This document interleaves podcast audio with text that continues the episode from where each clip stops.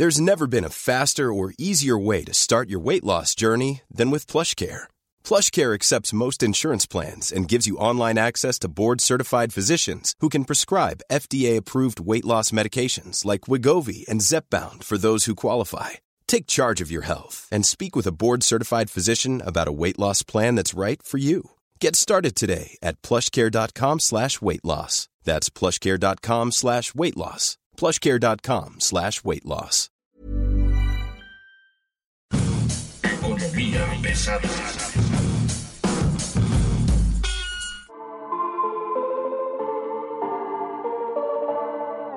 ¿Cómo están ustedes? Bienvenidos, muy buenas tardes, muy buenos días, muy buenas noches, cualquiera que sea la hora que usted esté por aquí. Es un gusto. Mi nombre es Luis Carriles, arroba Luis Carrujos, y como siempre, me da mucho gusto que ustedes anden por aquí en Economía Pesada. Y bueno, hoy tenemos más que un programa de opinión, un resumen de lo que ha sido el primer trimestre de este 2023. Tenemos más bien como un- unos datos muy claros de lo que está pasando y un poco queremos mencionarle la economía mexicana al primer trimestre. A ver, hace un año estábamos platicando con un montón de encuestadores, con un montón de compañías, con un montón de analistas y la perspectiva que se tenía es que para estas fechas tendríamos que estar entrando en un problema de recesión muy fuerte, de recesión en la que la economía del mercado norteamericano, Estados Unidos, México, Canadá, tendría fuertes problemas derivados de la pandemia. Lo que estamos viendo hoy, en realidad, en el mercado de Norteamérica, pero sobre todo en el caso de México, es de que a un año de esas predicciones, a un año de que lo que se presentaba en el Fondo Monetario Internacional, en el World Economic Outlook, bajo el título de, si no me recuerdo, era una recuperación rocosa, y lo que estamos viendo es que tenemos una perspectiva de recesión que se mantiene hacia el segundo semestre del año, pero en este momento tenemos una economía que está caminando en todo el bloque de Norteamérica. Tenemos, por ejemplo, datos interesantes que tienen que ver con Estados Unidos, con México, que son muy importantes en términos de negocios y finanzas. Me explico, tenemos una economía fuerte caminando, pero con un sobrecalentamiento muy importante.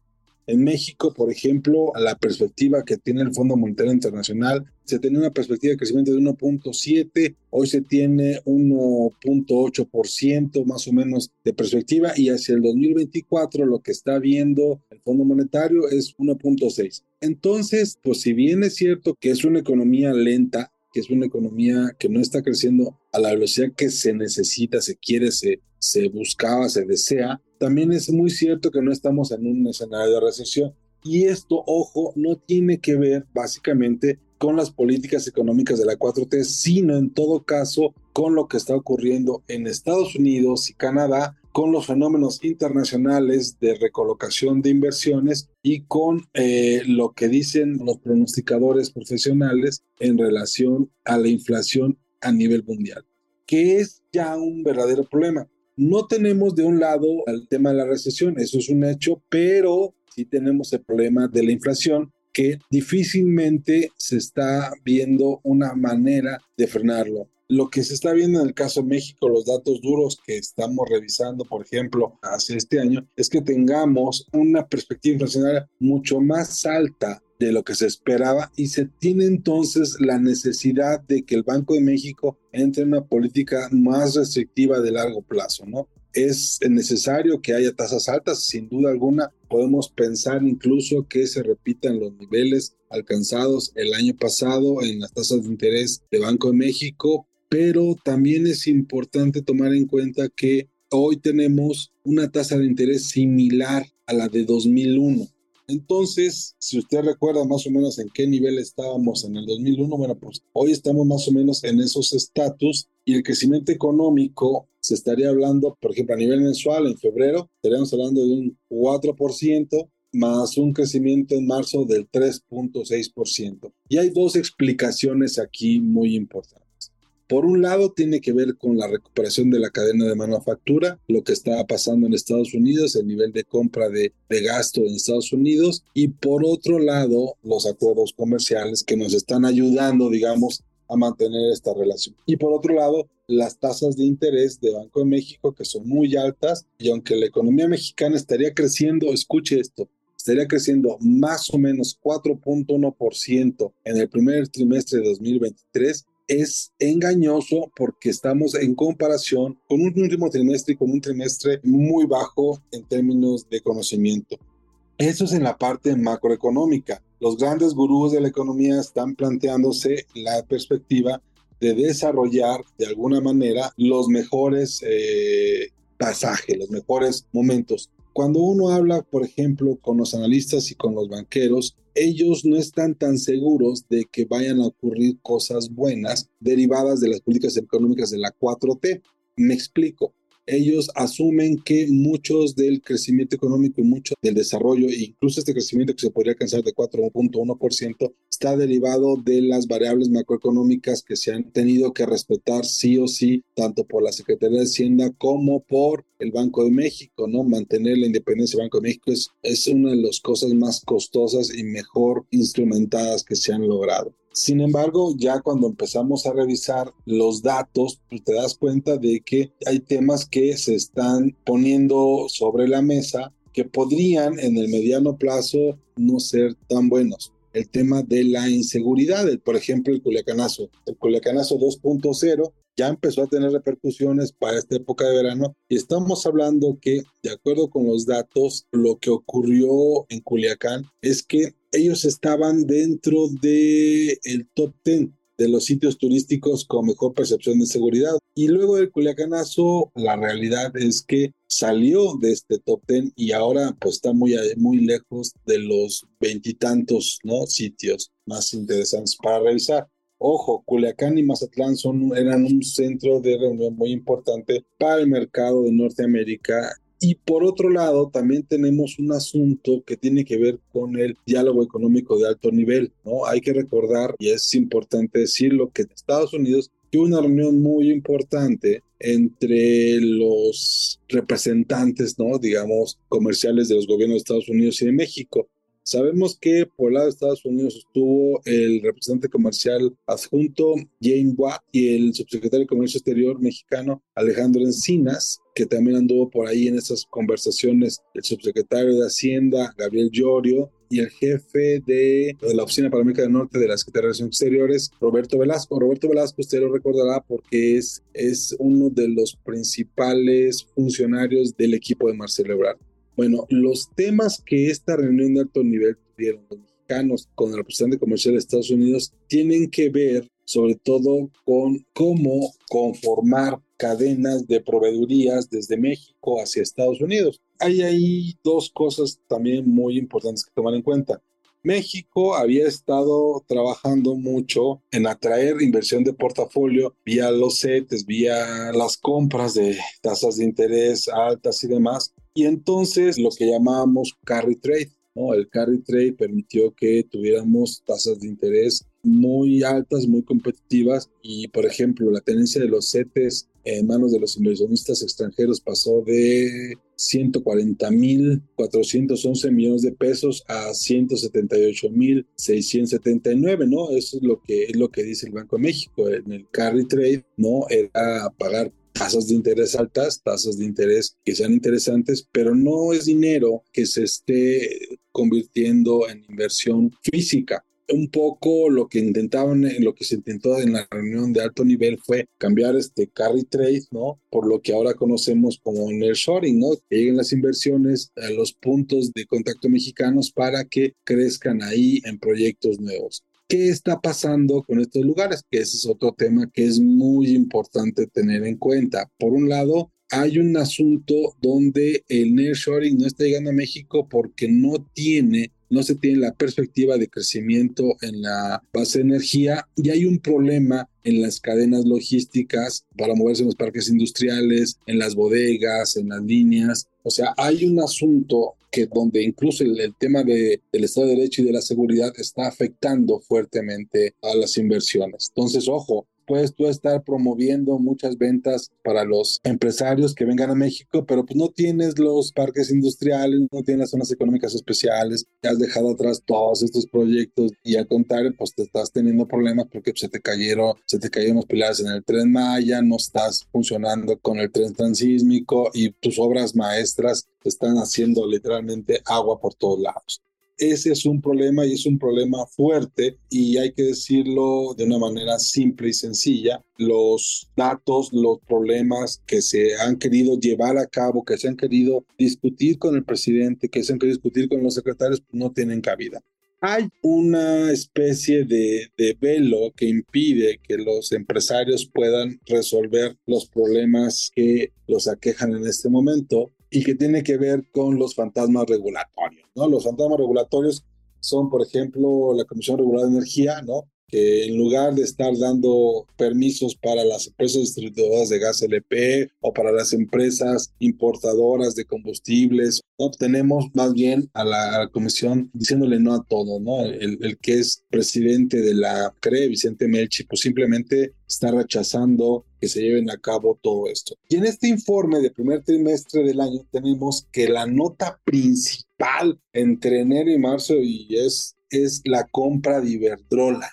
la compra por más o menos 6 mil millones de dólares de 13 plantas de generación eléctrica que incluyen unas eólicas. Aquí hay una cosa que está muy divertida en este gobierno de la 4T porque dicen ellos y defienden a toda costa, no es deuda, no es deuda, son transferencias de, de Hacienda, es lo mismo pero más barato, pero en realidad suena lo mismo, suena igual. Es una transferencia que hace la Secretaría de Hacienda a un fondo que a su vez es parte de un fondo privado.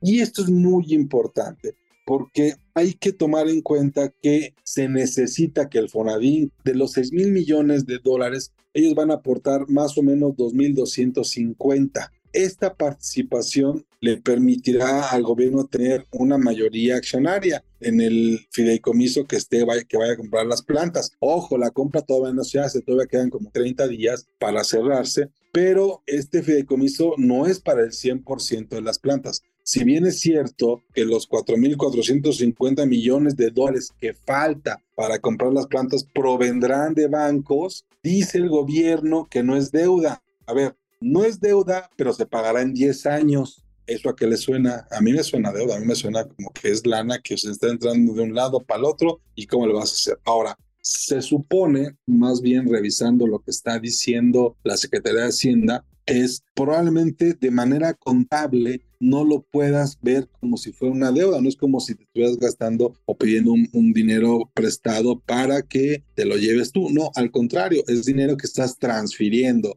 del gobierno federal, del erario, hacia un fondo privado para tener una parte de estas plantas, ¿no? Entonces, pues no es deuda, pero la pagas en 10 años. Y hay tres temas que son muy importantes aquí quiénes son los ganadores reales de esta operación. Y ahí es donde comenzamos a tener problemas porque pues es cuando te das cuenta que el gobierno, aún queriendo o intentando hacer las cosas como ellos las hacen, a su estilo, a su manera, a su formación, tenemos que la lista de ganadores reales de la compra de Iberdrola, pues es el fondo privado, ¿no? El Mexican Infrastructure Partners, ¿no? Que es el de Mario Gabriel Budebo, el que fue subsecretario de Petróleo, de Hidrocarburos en la época de Felipe Calderón, su socio Carlos Robles Gil, que fue amigo del entonces presidente Calderón y del secretario Gil Díaz, Francisco Gil Díaz. ¿no? Ellos son los primeros ganadores, ¿no? El fondo privado. ¿Y por qué lo van a hacer? Lo que sabemos hoy, da la explicación que da la Secretaría de Hacienda, Rogelio Ramírez de lado con la deuda, que no es deuda, pero sí es deuda, es de que el Mexican Infrastructure Partners van a tener dinero porque muchos de los pagos que antes estaba haciendo la CFE a Iberdrola, ahora los va a hacer a ellos. Es exactamente lo mismo que antes. Es un remate de unas plantas que no van a ser de la CFE, las va a operar la CFE, pero CFE va a tener que pagar su costo, ¿no? Estamos hablando que de acuerdo con la explicación oficial, las aportaciones de activos vendidos a Levida estimado de Iberdrola para este año es de 550 millones de dólares. O sea, algo así como 696 mil dólares por cada megawatt de capacidad instalada. A 10 años, este valor de venta en EBITDA, estamos hablando que son 64 mil dólares. Estas centrales, como se van a mantener compitiendo dentro del mercado eléctrico mexicano con base en el despacho económico, cada vez que salgan este, centrales más nuevas, con mayor eh, tecnología, con mejores costos de operación, bueno, van a irse haciendo a un lado. Estas plantas difícilmente van a poder estar más allá de los ingresos y de hecho los cálculos que se tienen hoy en día es de que se podrá recuperar más o menos 60% del capital invertido no estamos hablando de que sea un gran negocio para el gobierno, sí lo es para Iberdrola, que va a tener todo este dinero para poderse ir a Brasil a hacer grandes inversiones. Hay que recordarlo y decirlo de, de una manera fundamentada. El proyecto de descarbonización de Iberdrola existe, pero eso incluye invertir en otros lugares del mundo, como es el caso de Brasil, a donde van a ir a dar los 6 mil millones de dólares que va a adquirir en México y que de los cuales 2.200 son millones que vienen del erario. La CFE no se hace más rica ni se hace más pobre, eso es muy importante. La CFE se mantiene del mismo tamaño en que está, con infraestructura que tiene el mismo tamaño, no, no creció ni nada todo mundo esperaba que eh, Rogelio Ramírez de la O, el doctor No, el secretario de Hacienda, nos presentara una especie de, de luz sobre lo que está ocurriendo y en realidad lo que estamos viendo, o más bien lo que quiso decir, pero no lo quiso decir, es que al final del día quien va a financiar la compra que falta son los bancos, ¿no? Los bancos de desarrollo. Estamos hablando de Bancomex, Nafin y Banobras, que se van a endeudar. El gobierno dice, yo no me endeudo como tal, pero los bancos que son del gobierno sí, porque al final del día ese es su chamba. La aportación eh, en efectivo, bueno, se va a dar en esta operación y hasta donde sabemos sería la gran compra de parte de esto. Hoy podríamos pensar que es una decisión del gobierno, pero no es una decisión económica del gobierno. Y bueno, yo cerraría esta participación el día de hoy con dos cosas que son muy importantes y que hay que tomar en cuenta. Por un lado, los consejos de administración de las grandes compañías ya comienzan a tomar medidas para enfrentar lo que va a pasar en el segundo semestre de este año, que tiene que ver con una polarización política derivada de los resultados de las elecciones del Estado de México, por un lado. Y por el otro, lo que va a ocurrir también en el, segundo semestre de este año en la relación México-Estados Unidos con los temas comerciales que están en perspectiva de los acuerdos comerciales. México en este momento está enfrentando probablemente uno de los, de los retos más grandes en términos de comercio exterior con Estados Unidos derivado de los conflictos en el sector energético. Yo le dejaría aquí este resumen del primer trimestre del año. Hoy tenemos una economía fuerte, lenta, pero muy sobrecalentada y en este momento el principal reto del sector eh, de negocios, finanzas, tiene que ver con cómo evitar que este sobrecalentamiento económico se convierta en un verdadero problema. En fin, esto es Economía Pesada. Mi nombre es Luis Carriles, arroba Luis Carrujos, y como siempre es un gusto que estuviera hoy con nosotros.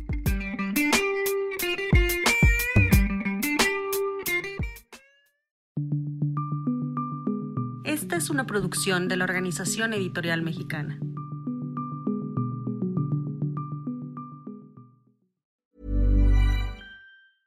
Hey, it's Paige DeSorbo from Giggly Squad. High quality fashion without the price tag. Say hello to Quince.